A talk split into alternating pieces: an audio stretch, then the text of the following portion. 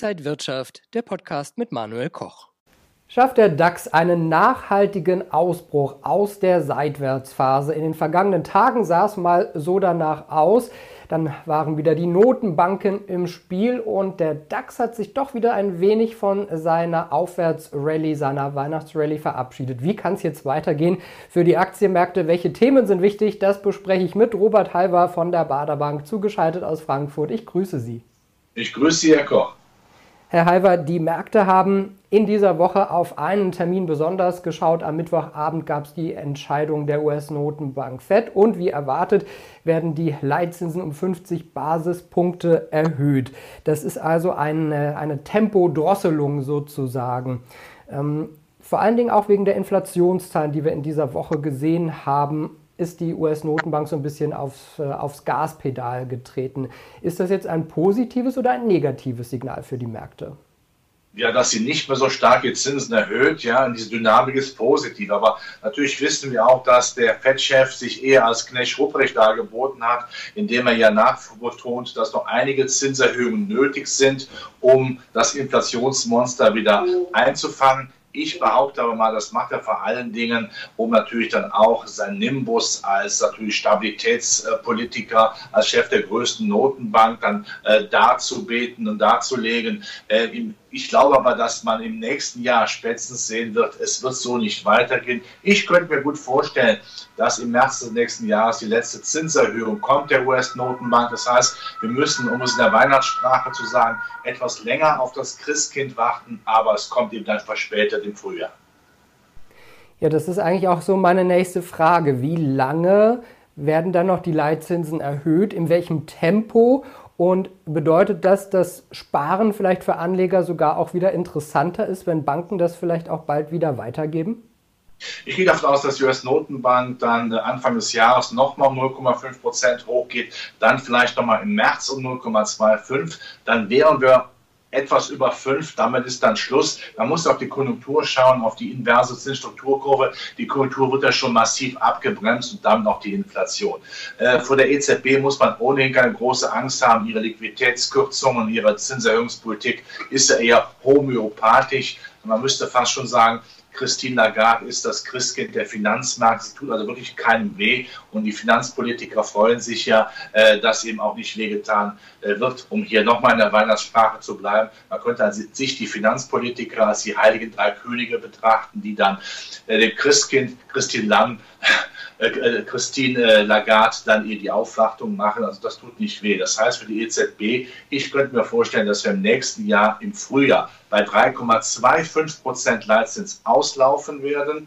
Ja, das wird da vielleicht ein bisschen mehr Spaß machen, Zins, die Zinsen dann auch in den Anleihepapieren oder das Geld in Anleihepapieren anzulegen. Aber das muss auch wieder sehr klar gesagt werden. Ein bisschen besser heißt ja nicht absolut besser oder relativ ein bisschen besser heißt nicht absolut besser, weil die Inflation immer noch höher ist. Und wenn die Märkte natürlich spielen, dass die Zinserhöhungsphase äh, vorbei ist und sich mindestens den immer Seitwärtstrends der Leitzinsen abspielt, dann brauche ich Aktien, keine Zinspapiere.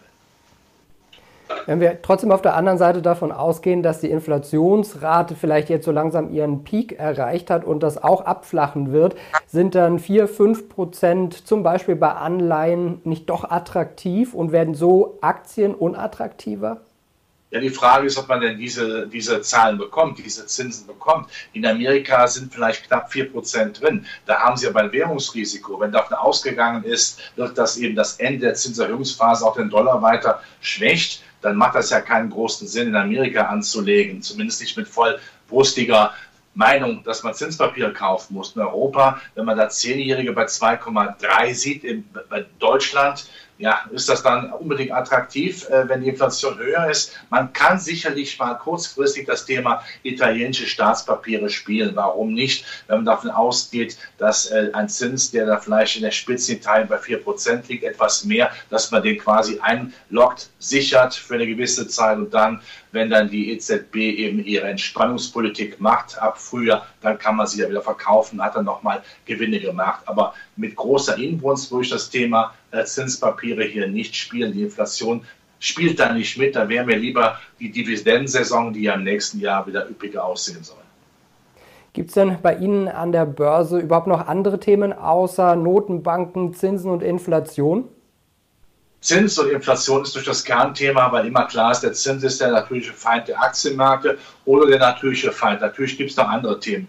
Äh, wir müssen schauen, was passiert äh, nächstes Jahr in Europa mit der Energiepolitik. Offensichtlich hat Europa ja große Probleme, äh, das Energiethema gemeinschaftlich anzupacken. Gaspreisdeckel, ja oder nein, wie macht man es? Das ist sicherlich ein Problem. Dann hat Europa natürlich auch das Problem, dass wir äh, mit Amerika so ein bisschen jetzt in den Clinch geraten, Handelskrieg geraten. Die Amerikaner wollen ja ihre eigene Industrie, wie ich finde, brutal und sehr egoistisch schützen. Äh, da fallen wir dann hinten rüber. Das ist, hat das Zeug für einen ja, Hollywood-Buster, Handelskrieg, ja, à la Trump, Donald Trump, wie wir es vor einigen Jahren schon hatten. Das tut natürlich weh. Und natürlich die große Frage, wann macht China die Tür wirklich ganz weit auf und lässt die Covid-Strategie die Maledeite sein, damit die Weltkultur wieder durchatmen kann. Aber Nummer eins ist immer das Zinsthema, weil es sofort die Alternativanlageform von Aktien ist. Ja, es tut auch weh, wenn man auf den Kryptomarkt schaut. Da gab es ja praktisch ein regelrechtes Beben. Nicht nur, dass es seit über einem Jahr praktisch eine Eiszeit, einen Kryptowinter gibt. Jetzt ist ja auch die Plattform FTX pleite gegangen. Ihr ehemaliger Chef ist schon im Gefängnis. Ähm, es fließen Milliarden gerade aus dem Kryptomarkt ab. Die Plattform Binance hat zwar gesagt, es stabilisiert sich gerade wieder, aber es gibt natürlich enorme Risiken. Sehen Sie auch mehr Risiken oder gibt es in diesen Zeiten dann aber auch große Chancen für Anleger? Ich glaube, der Kryptomarkt muss sich noch ein bisschen auslassen. Da müssen noch vielleicht ein paar Skandale rauskommen.